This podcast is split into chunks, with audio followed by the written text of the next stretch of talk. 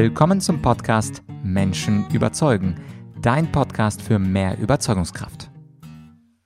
Mein Name ist Vladyachenko und heute geht es um die Frage, was können wir Normalmenschen von erfolgreichen Menschen mit Behinderung lernen? Eine sehr spannende Folge, denn normalerweise assoziiert man ja Behinderung als einen Nachteil und Herr Zittelmann stellt dar, wie viele, viele Menschen mit Behinderung es geschafft haben, trotz und wegen der Behinderung dennoch erfolgreich zu sein. Und wir sprechen über folgende Punkte. Erstens, woher kommt überhaupt starker Wille und Willenskraft? Zweitens, warum fühlen sich so viele Menschen als Opfer, auch wenn sie gar keine Behinderung haben? Drittens, es geht um produktive Unzufriedenheit. Viertens, wie wir den starken Willen bei uns eintrainieren können. Es geht fünftens um die allgemeine Gesundheit und ihre Bedeutung für unser Leben. Und wie gesagt, um die ganz wichtige Frage, ob man die Benachteiligung wirklich als Nachteil hat oder sie sogar einen Vorteil bilden kann. Und diese Folge ist ausdrücklich nicht nur, sondern gerade für Menschen, die ohne Behinderung leben. Und das ist eine unglaublich motivierende Folge und sie lehrt uns, was wir von anderen Menschen, also von Menschen mit Behinderung lernen können. Sehr spannende Folge und jetzt viel Spaß mit Dr. Dr. Rainer Zittelmann. Eine kleine Quizfrage. Wie viele erfolgreiche Menschen mit Behinderung kennst du und kannst es auf einmal nennen? Wahrscheinlich nicht so viele. Und gerade deswegen ist mein Gast heute so spannend. Es ist Dr. Dr. Rainer Zittelmann. Er hat untersucht, was erfolgreiche Menschen mit Behinderung ausmacht.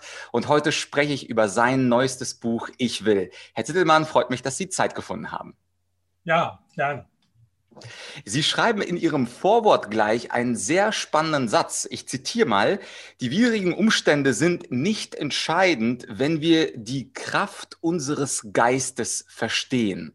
Viele behinderte Menschen oder Menschen mit Behinderung haben ja diese widrigen Umstände, aber was meinen Sie eigentlich mit dieser Kraft des Geistes? Ja, das wird in den 20 Porträts in dem Buch deutlich. Ich will mal ein Beispiel sagen. Ray Charles, der wurde ähm, der wurde ja in einer der ärmsten Familien geboren in seiner Stadt damals, ja, 1930. Und ja, als Schwarzer war es damals ja noch viel schwieriger als heute in den USA. Sein Vater hat er nie kennengelernt. Die Mutter, die ist schon im Alter von 31 Jahren gestorben. Er erblindete dann im Alter von sieben Jahren. Also mehr schwierige Umstände auf einmal kann man sich im Grunde genommen gar nicht vorstellen. Und wenn man dann denkt, dass der einer der, oder sagen wir sogar, der beste Sänger aller Zeiten wurde, zumindest so nach dem offiziellen Ranking im Rolling Stone. Da gibt es also niemand, selbst kein John Lennon oder Paul McCartney oder Bob Dylan, der da über Ray Charles äh, rangiert, ja, dass der damals schon 100 Millionen Dollar hatte, was heute natürlich viel, viel mehr wäre, dann kann man sagen, äh, das ist ein Mensch, der es ganz offensichtlich gelernt hat, trotz extrem negativer, widriger Umstände äh, Erfolg zu haben. Und genau darum geht es in dem Buch. Und das hängt natürlich damit zusammen, dass er und auch die anderen, die ich in dem Buch porträtiere, eine ganz bestimmte innere geistige Einstellung gehabt haben. Ja, und äh, diese Kraft des Geistes oder diese ganz besondere innere Einstellung, das ist das, was ich äh, mit Ihnen in diesem Interview besprechen würde. Sie schreiben auch in dem Buch, obwohl es um Menschen mit Behinderung geht, geht es hauptsächlich Ihnen als Autor darum, uns Normalos diese Kraft des Geistes und diese Einstellungsgeschichte beizubringen und näher zu bringen. Wenn jetzt jemand Ihr Buch nicht gelesen hat und dieses Interview zum Anlass nimmt, soll ich es lesen, soll ich es nicht lesen, können Sie denn zumindest ein Geheimnis verraten, was einer Ihrer 20 porträtierten Menschen mit Behinderung gehabt hatte? Ja, jetzt, jetzt bleiben wir mal bei dem Ray Charles, weil ich ja schon über den gesprochen habe. Eine ganz wichtige Sache ist äh, sicherlich die generell erfolgreiche Menschen und weniger erfolgreiche Menschen unterscheidet, wie man mit Rückschlägen umgeht und wem man die Schuld gibt, wenn was nicht so läuft im Leben. Also man muss sagen, der Ray Charles, so erfolgreich er war, er war gleichzeitig 15, 16 Jahre lang heroinabhängig. Und dann war aber interessant, was er dazu gesagt hat. Er hat gesagt, ähm, ich habe das Heroin nicht genommen, weil ich schwarz war oder weil ich arm war oder weil ich blind war. Es war allein meine Verantwortung. Es hat kein anderer Schuld daran. Und wo er dann sich äh, hat scheiden lassen später, hat er auch gesagt, ich selbst war 85 Prozent äh, schuld an der Sache. Und das ist natürlich so, dass die meisten Menschen anders sind. Wenn denen was gut gelingt im Leben, dann klopfen sie selbst auf die Schulter. Und wenn irgendwas schlecht läuft, dann geben sie meistens anderen die Schuld. Also in der Schule schlecht gewesen, war der Lehrer schuld, beim Führerschein durchgefallen, war der Fahrlehrer schuld, äh, vielleicht in der Firma nicht richtig realisiert, da war die Firma oder der Boss dran schuld oder generell im Leben nicht vorangekommen, dann ja, hat mich vielleicht die Mutter falsch rum auf den Pott gesetzt oder der Kapitalismus hat mir keine Chance gegeben. Und das ist so etwas, was man also bei diesen Menschen allen sieht, dass sie selbst äh, sich als Gestalter ihres eigenen Schicksals sehen und nicht als Opfer. Und das ist auch äh, eine ganz wichtige Botschaft, weil heute ist ja so, dass jeder möchte irgendwie Opfer sein. Der eine sagt, ja, ich kann im Leben nichts werden, weil ich habe äh, Migrationshintergrund äh, oder habe die, die, Hautfarbe, die irgendwo, womit ich diskriminiert werde. Die andere sagt, ich kann nichts werden, weil ich eine Frau bin. Der dritte sagt, ich äh, bin noch zu jung, um jetzt groß durchzustarten der, der nächste sagt, ich bin aber schon zu alt, um jetzt nochmal was Neues zu versuchen. Und generell sehen sich die Menschen gerne als äh, Opfer von der Gesellschaft oder von widrigen Umständen. Und das ist zum Beispiel eine der Gemeinsamkeiten, die diese Menschen auszeichnet, äh, was, was bei denen absolut nicht so ist. Mhm. Ja, ich sehe, Herr Zittelmann, Sie haben hellseherische Fähigkeiten, denn dieser Opferstatus, das wäre tatsächlich meine dritte Frage gewesen, aber wo Sie sie erwähnt haben, das ist ja ziemlich witzig, was Sie gerade gesagt haben. Äh, es gibt immer eine Ausrede. Ich bin zu jung, ich bin zu alt, ich bin zu weiß, ich bin zu schwarz, ich bin zu klein, ich bin zu groß.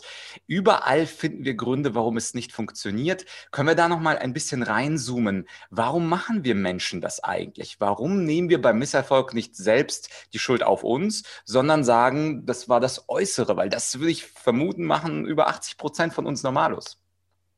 Ja, es hat auch was mit dem Selbstwertgefühl natürlich zu tun. Ja? Wenn ich äh, selbst mir eingestehe, dass ich irgendwie was falsch gemacht habe, äh, dass ich irgendwo schief gelegen habe, ja, dann ist es natürlich für einen Menschen, der jetzt ein schwach ausgeprägtes Selbstwertgefühl hat, schwer zu verkraften. Umgekehrt für jemanden, der sehr von sich überzeugt ist, der weiß dann auch, dass, dass es ganz normal ist, dass man viele Sachen nicht kann oder einem nicht äh, gelingen. Ja? Und im Moment ist natürlich mal bequemer, äh, wenn man irgendwo jemand anders hat, dem man die Schuld geben kann. Also ich weiß auch, wo ich, wo ich klein war, kann ich mich noch mal erinnern, meine, meine Schwester, die war so, die ist mir am, am Tisch angestoßen, ja, und dann hat sie auf den Tisch gehauen und hat gesagt, blöder Tisch, ja, also das ist so ein bisschen die Einstellung, ja. Dann, dann hat man jemanden gefunden, in dem Fall war halt der Tisch schuld, ja. Und das ist zunächst mal eine Entlastung natürlich. Ja, aber ähm, es ist natürlich auf der anderen Seite so, wem ich die Schuld gebe, dem gebe ich auch die Macht. Ja? Und das heißt, wenn ich anderen Menschen die Schuld gebe oder äußeren Umständen, gebe ich denen die Macht. Und wenn ich selbst die Verantwortung übernehme, dann heißt es, dass ich selbst auch Macht über mein eigenes Leben übernehme, weil es ist eigentlich eine optimistische Sache. Ich kann es ändern. Ja? Vielleicht mal eine lustige Geschichte in dem Zusammenhang, äh, wo ich jung war. Da war ich, äh, kann ich mich noch erinnern, mit einem Freund. Wir waren am Wochenende immer in der Disco damals, hat man noch so gesagt, also im Club. Und natürlich wollten wir Mädchen kennenlernen. Da sind wir nach Hause gefahren. Da sagt der Mensch, äh, blöd, heute wieder keine da gewesen. Ja? Sag wie, wie meinst du jetzt keine da gewesen? Da waren ein paar hundert Frauen, war da jetzt keine, die dir gefallen hat? Ja, aber irgendwo ist ja auch blöd, dass wir die jetzt mal ansprechen sollen. Warum kann das jetzt nicht so sein, dass die Frauen äh, uns ansprechen. Außerdem, heute war ich sowieso nicht in der Stimmung, ich habe hier einen Pickel und da äh, hätte es sowieso nicht funktioniert. Ja? Da habe ich gesagt, pass mal, das hat nichts mit deinem Pickel zu tun. Und so Regeln, die es schon seit ein paar tausend Jahren gibt, die ändern sich jetzt auch nicht für uns heute Abend. Ja? Ich sage dir mal, wenn wir jemand, niemand kennengelernt haben heute, da gibt es nur einen Grund, ja, weil wir zu blöd sind, sonst gibt es keinen anderen Grund äh, dafür. Ja? Das klang zunächst mal vielleicht ein bisschen ja, hart, aber im Prinzip äh, mit dem Eingeständnis, ja, es liegt an mir, ist ja auch zunächst verbunden, ich kann es ändern. Ja? Und ich erinnere mich äh, an, an einen, mit dem ich ein Interview geführt habe für mein Buch, der heißt Felix Klieser der ist, äh, das ist ein junger Mann, der ist jetzt äh, Ende 20 oder ist jetzt vielleicht gerade 30 geworden, ein Hornist und zwar einer der besten Hornisten der Welt. Ja? Aber der ist ohne Arme geboren. Ja? Das heißt, normalerweise spielt man das Horn mit dem, mit dem Arm und sogar ganz wichtig war so eine Technik, die nennt man Stopfen. Dafür sind die Hände eigentlich essentiell. Der hat einen Weg gefunden, wie er das mit den äh, Füßen und mit dem Mund macht, was andere mit äh, den Händen machen. Ja? Und der sagt auch in dem Gespräch mit mir, ja, er sagt also, klar, man kann sich jetzt auch die ganze Zeit bemitleiden und sich fragen, warum geht es mir so schlecht. Aber jeder, der schon mal probiert hat, wird merken, dass sich nicht so viel dran äh, geändert hat an seiner Situation. Ja? Das ist auch so jemand äh, eine, eine tolle Einstellung. Mhm. Ja, absolut. Und jetzt möchte ich mal auf den Haupttitel Ihres Buches ähm, zu sprechen kommen. Das heißt ja Ich will und das auch in Großbuchstaben. Und dieser Hornist ist, glaube ich, auch ein tolles Beispiel für das, was ich Sie fragen möchte. Dieser starke Wille, obwohl diese widrigen Umstände da sind, will ich es trotzdem. Das ist sicherlich etwas, was die meisten Menschen nicht haben. Die meisten Menschen sind ein bisschen lustlos, ein bisschen leidenschaftslos. Häufig passiert es auch, wenn ich Menschen, meine Coaching-Kunden nach ihrer Leidenschaft Leidenschaft frage, dass sie dann sagen, ja, Leidenschaft. Also ehrlich gesagt, wenn ich dann um 18, 18.30 Uhr nach der Arbeit zurückkomme, bin ich müde, da will ich was essen, dann schaue ich Netflix. Aber so die große Lust oder diese Willenskraft hat jetzt der normale Mensch meistens nicht. Und meine Frage an Sie oder die erste Frage wäre, haben alle erfolgreichen Menschen aus Ihrer Sicht, ob das jetzt mit Behinderung oder ohne Behinderung, haben alle diese Menschen einen extrem starken Willen? Und die zweite Frage wäre, woher kommt eigentlich dieser starke Wille, etwas im Leben zu reißen? Also erstmal, die Menschen haben sie recht, es gibt ganz viele, die das nicht haben. Das ist ja vollkommen okay. Der soll sich aufs Sofa legen und äh, Netflix reinziehen. Ich habe da nichts dagegen. Ja. Er darf sich nur hinterher nicht beklagen, dass er im Leben äh, keinen Erfolg haben wird. Er darf sich auch nicht beklagen, wenn er dann weniger Geld hat äh, als andere. Ja da, da, fängt für mich letztlich die Schwierigkeit an. Nicht, dass der Mensch keinen Erfolg hat, das ist ja vollkommen okay. Wenn, wenn der keine Leidenschaft hat, äh, wenn der am liebsten auf dem Sofa liegt und äh, Netflix guckt, alles vollkommen äh, in Ordnung. Ja? Nur wenn er dann hinterher irgendwie neidisch ist auf andere oder gar denen was wegnehmen, wegnehmen will, die dann mehr haben, ja, da fängt es für mich an, im Grunde genommen unfair zu werden. Und wie gesagt, der liebe Gott hat die Menschen verschieden gemacht und das ist auch in Ordnung so. Ich glaube auch, dass Menschen, die jetzt überhaupt äh, keinen, sagen wir mal, Ehrgeiz in sich verspüren, die nichts in ihrem Leben äh, groß verändern und erreichen wollen, dass die auch mein Buch gar nicht kaufen werden. Also für die schreibe ich auch meine Bücher äh, gar nicht. Ja? Die werden sagen, ach, das ist ein Blödsinn und äh, komm hör auf, das äh, weiß ich schon, was da drin steht, äh, ist nichts für mich. Und da hat er auch recht, das ist nichts für ihn. Er braucht das Buch nicht. Er kann auch mit dem Buch nichts anfangen. Ja? Das Buch richtet sich an andere Menschen, die sowieso schon in sich ein, äh, ein, ein Drang spüren, ich möchte was aus meinem Leben machen. Ja? Ich möchte keine Durchschnittsexistenz äh, haben. Ich möchte nicht so wie, wie jeder andere sein. Ich möchte mich irgendwo auszeichnen. Und dem sage ich dann, schau dir mal diese Menschen an ja?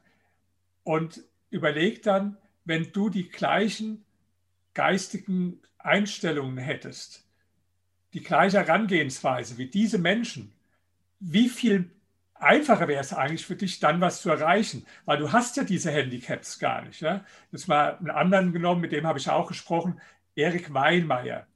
Der ist äh, blind, der ist, so, hat, ist schon mit einer schweren Augenkrankheit geboren und ist dann im Alter von 13 komplett erblindet. Der war nicht nur auf dem Mount Everest, der war auf den sieben höchsten Bergen in den sieben Kontinenten, Seven Summits. Es gibt nur ganz wenige. Und nachdem er das erreicht hat, ist er durch den Grand Canyon und da gibt es so Stromschnellen von 1 bis 10. 10 ist der höchste Schwierigkeitsgrad und da ist er dann mit dem Kajak auch blind durch diese Stromschnelle nochmal gefahren. Ja? So, jetzt, was, was glauben Sie, wenn Sie jetzt praktisch die, die gleiche Einstellung hätten, die gleiche Willenskraft hätten äh, zu den Dingen, ja? und von den Menschen was lernen äh, könnten. Was glauben Sie, was Sie dann erreichen können? Dann nur mal ein Beispiel.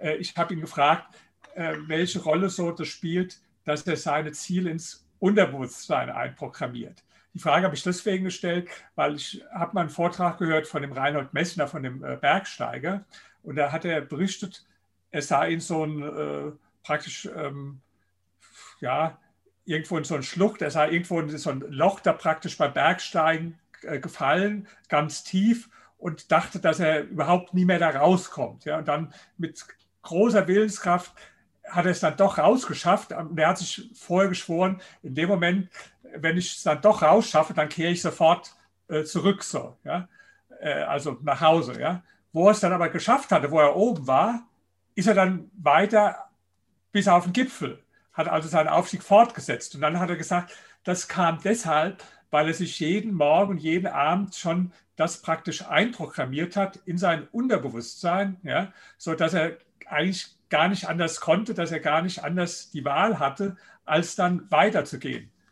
Und deswegen habe ich den, den Weinmeier gefragt, ob, ob so Techniken bei ihm auch eine Rolle spielen. Und da war seine Antwort, ja, sagt er, bevor ich wirklich auf Mount Everest war, habe ich den schon hunderte Male bestiegen gehabt. Ich habe das visualisiert, ich habe das gefühlt, wie ich da oben stehe. Mir sind richtig die Tränen gekommen. Ich habe den, den, den äh, Wind gespürt, die Kälte gespürt, ich habe die Tränen gespürt, ich habe alle schon gespürt und ich war schon hundertmal äh, in meinem Kopf da, bevor ich dann wirklich äh, auf dem Gipfel war. Ja? Und äh, das ist also so nur eine. Ich will jetzt nicht zu viel verraten, weil es ist ja auch so, ich möchte jetzt ja, dass äh, die Leute logischerweise das Buch lesen und das Buch kaufen. Wenn ich jetzt schon alles verrate, was drinsteht, sagen die Leute ja, toll, tolles Interview, aber jetzt äh, weiß ich ja schon alles. Das will ich also nicht. Aber nur mal um ein bisschen neugierig zu machen und äh, vielleicht, bevor wir von einzelnen Techniken sprechen, vielleicht einfach nochmal wenn Sie es, äh, meine Frage an Sie, Sie haben das ja auch äh, gelesen, welche anderen Personen, die da drin vorkamen, fanden Sie denn jetzt besonders interessant oder beeindruckend? Also ich fand äh, den Mathematiker Nash besonders beeindruckend, weil er äh, etwas geschaffen hat, was ich sehr beeindruckend finde, dieses Nash-Equilibrium, äh, worauf ja so ungefähr vieles in der Spieltheorie äh, sich stützt und wo er dann natürlich äh, depressiv war eine ganz lange Zeit. Aber im Grunde alle 20 sind so außergewöhnlich. Sie haben ja schon drei, vier Beispiele genannt, dass man im Grunde nach jedem Kapitel staunen muss und sich denkt, wie war das denn? Wie war das denn möglich. Was ich äh, Sie fragen möchte, Herr Zittelmann, es gibt, äh, da Sie zwei Doktortitel haben, ähm, habe ich eine ganz schwierige Frage für Sie vorbereitet. Und zwar äh, gibt es ja den Philosophen Arthur Schopenhauer. Und Arthur Schopenhauer hat geschrieben, dass wir zwar etwas wollen können, aber wir können nicht wollen, etwas zu wollen. Das bedeutet also, dass wir im Grunde einfach bestimmte Präferenzen haben. Ich will jetzt Netflix gucken, ich will nicht laufen gehen, aber wir können nicht wirklich uns dazu zwingen, etwas etwas zu wollen.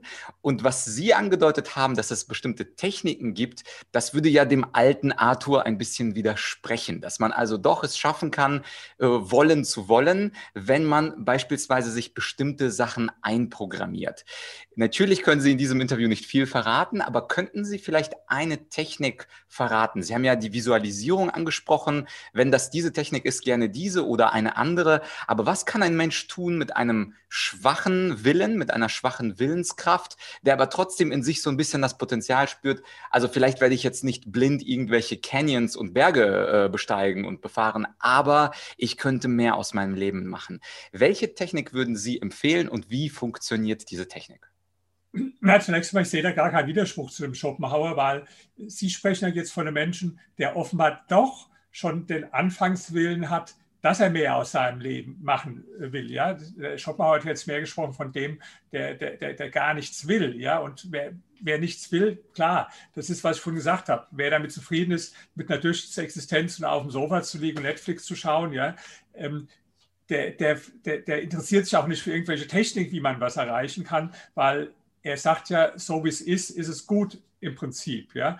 Das, das machen ja nur Menschen, die das in sich spüren, dass ich so produktive Unzufriedenheit nenne. Also die irgendwo sich ein Ziel setzen äh, und weiterkommen wollen im Leben und dann stehen sie an einem bestimmten Punkt und da gibt es dann so ein Spannungsgefälle zwischen dem Ist-Zustand und dem Ziel, wo man hin will. Und nur Menschen, für die das zutrifft, die werden sich dann auch zum Beispiel für eine Technik interessieren. Und da kann ich mal eine benennen, die habe ich jetzt nicht in diesem Buch beschrieben, aber die habe ich beschrieben in meinem weltweit erfolgreichsten Buch. Das heißt, setze dir größere Ziele. Das habe ich vor zehn Jahren geschrieben. Es gibt es jetzt in elf Sprachen auch. Ja? Und das neue Buch ist in gewisser Weise so eine Art Ergänzung oder Fortsetzung davon. Und da habe ich beschrieben, das autogene Training als Methode, was ich auch selbst anwende.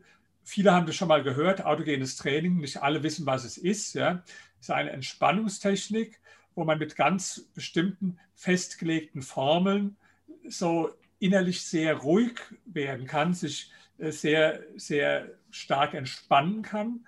Und wenn man dann in diesem Zustand ist, dann ist man auch sehr aufnahmebereit für autosuggestive Formeln. Im Prinzip ist das autogene Training ursprünglich aus der Hypnose heraus entstanden. Und ich schildere zum Beispiel in meinem Buch Setz dir größere Ziele, wie ich das konkret eingesetzt habe, um meine finanziellen Ziele zu erreichen, weil ich habe mir dann immer bestimmte finanziellen Ziele bei dem autogenen Training einprogrammiert. Jetzt gibt es an dem Moment, wenn ich sage, zwei Arten von Menschen. Die einen sagen, ach, das klingt ja mystisch, Hokuspokus, glaube ich nicht, funktioniert sowieso nicht. Ja? Und dann gibt es andere, die sind neugierig die sagen, Mensch, äh, sollte ich mich mal mit beschäftigen, sollte ich vielleicht mal für mich ausprobieren. Und was glauben Sie jetzt, welcher von diesen beiden Menschen hat eine größere Chance, dass sich in seinem Leben was ändert? Ja, klar. Ich, ich sehe das mal, Herr Zittelmann, als rhetorische Frage. Ich glaube, das ist, glaube ich, klar. Ja, okay, fan fantastisch. Danke äh, für diese Technik. Als, als äh, Schlussfrage äh, für dieses äh, schöne Interview habe ich ähm, auch ein Zitat aus Ihrem Buch. Da schreiben Sie nämlich, man sagt, man sagt oft, Gesundheit ist das Wichtigste im Leben. Und das an diesen Glaubenssatz haben Sie jetzt auch am Anfang gedacht, bevor Sie sich jetzt mit diesen 20 Persönlichkeiten beschäftigt haben. Und mittlerweile sehen Sie das ein bisschen anders anders. Und äh, was ist es denn heute? Was ist für Sie heute das Wichtigste im Leben, wenn es nicht die Gesundheit ist? Also Gesundheit äh, ist äh, wichtig, äh, zweifellos. Ich meine, jeder, der, der krank war oder auch mal eine ernste Krankheit hat und dann wieder gesund ist, ja, der weiß, wie toll das Gefühl ist und wie wichtig wirklich die Gesundheit ist. Aber ich mache jetzt mal ein Gedankenexperiment. Ich habe ja am Anfang von dem Interview von Ray Charles berichtet. Ja?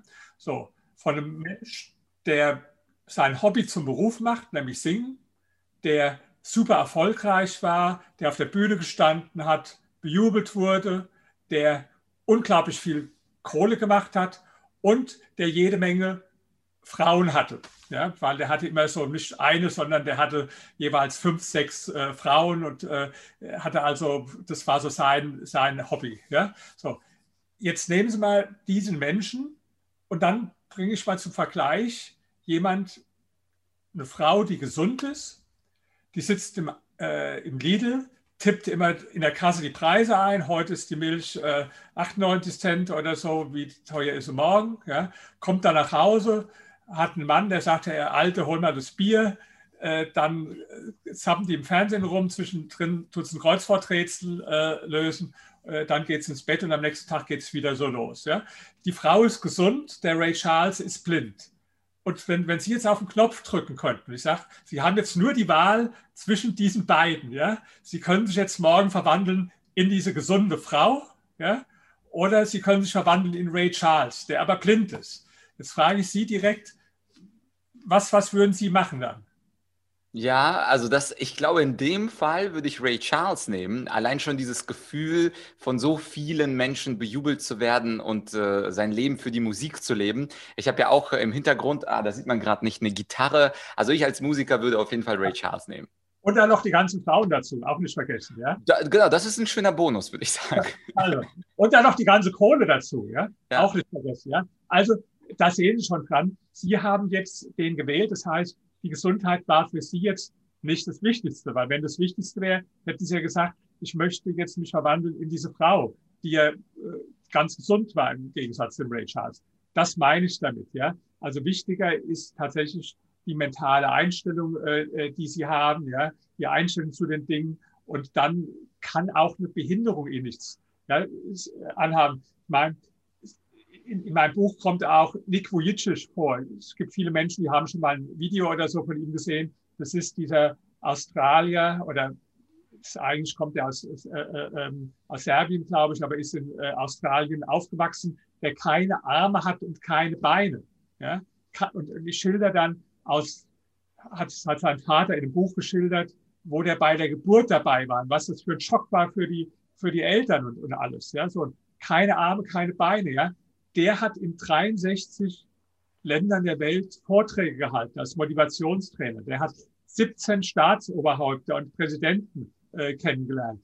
Dem haben schon mehrere Milliarden Menschen auf der Welt gesehen auf seinen äh, Videos. Ja, deswegen glaube ich auch, dass die meisten Zuschauer jetzt auch schon mal ein Video gesehen haben, ohne Arme und ohne Beine. Ja, so der rührt die Menschen zu Tränen bei seinen Vorträgen. Das heißt, der hat einen Nachteil, nämlich die Behinderung, sogar in Vorteil verwandelt, weil er hat gesagt, er, er glaubt nicht, dass ihm so viele Menschen zuhören würden, wenn er jetzt ganz normal mit zwei Armen, zwei Beinen hätte, weil er muss nicht beweisen oder belegen, dass er es schwer hat im Leben. Das sieht jeder sofort, dass der einiges sicherlich mitzumachen hatte. Und dadurch wirkt das, was er sagt, viel authentischer und inspirierender. Also nur ein Beispiel. Und deswegen glaube ich, dass wir in der Tat von diesen Menschen viel lernen können. Zum Beispiel auch das, dass sich ein Nachteil oft sogar in einen Vorteil verwandeln lässt. Ja, äh, Herr Zittelmann, ich glaube, das ist ein wunderschönes Schlusswort von Ihnen. Ein Nachteil in einen Vorteil verwandeln können. Von meiner Seite eine absolute Buchempfehlung zu dem Buch Ich will. In der Beschreibung, da findet ihr, liebe Zuhörer, Zuschauer, den Link zum Buch. Unbedingt lesen. Allein schon das Vorwort von Salia Karawatte hat mich so weggehauen, dass ich gedacht habe, das ist ein extrem gutes Buch. Und natürlich sind die 20 Beispiele, äh, sprechen sie auch für sich. Absolute Kaufempfehlung von meiner Seite und gerne dieses Video auch unten kommentieren. Vielleicht bist du ein Mensch mit einer Behinderung, vielleicht schreibst du sogar, was du in deinem Leben alles geschafft hast. YouTube ist ja ein unglaublich interaktives Tool. Und Ihnen, Herr Zittelmann, vielen Dank für dieses wunderschöne Interview. Dankeschön. Ja, das war also der zweite Teil des Interviews mit Dr. Dr. Rainer Zittelmann. Wie gesagt, in seinem Buch bringt er viel, viel mehr Beispiele, wie Menschen mit Behinderung es trotzdem zu großem Erfolg geschafft haben. Und das motiviert auch uns, Menschen ohne Behinderung, selbstverständlich mehr zu tun und motivierter durchs Leben zu gehen. Also ein echt schönes Buch. Meine Buchempfehlung, ich will, was wir von erfolgreichen Menschen mit Behinderung lernen können. Den Link zum Buch, den findest du als Link in der Podcast-Beschreibung. Und an der Stelle die Bitte, bitte teile diese Folge mit einem Freund, mit einer Freundin, mit einem Bekannten, einer Bekannten, jemand, für den das Thema relevant sein könnte, damit auch er bzw. sie sich durch diese motivierenden Geschichten motivieren lässt. Denn dazu ist Motivation da. Man guckt sich die an, die erfolgreich sind und versucht das nachzumachen, was sie tun. Und die spannendste Erkenntnis, die du aus dieser Folge mitnehmen könntest, ist, ja, es gibt vielleicht einen Nachteil in deinem Leben. Vielleicht ist es eine körperliche Behinderung, vielleicht eine geistige Behinderung, vielleicht eine sonstige Behinderung oder irgendein Nachteil, den du im Leben hast. Und jetzt ist die Frage, nutzt du diesen Nachteil als Ausrede, um nichts zu tun, oder nutzt du ihn als Motivator, um noch Größeres zu vollbringen? Sehr spannendes Thema. Und das nächste Mal gibt es mal wieder eine Interview- bzw. Solo-Folge. Lass dich überraschen, abonniere diesen Podcast und empfehle mich gerne weiter. Menschen Menschen überzeugen mit Vladyachenko. Den Podcast gibt es immer dienstags und freitags mit Solo in Interviewfolgen. Bis bald, dein Vlad.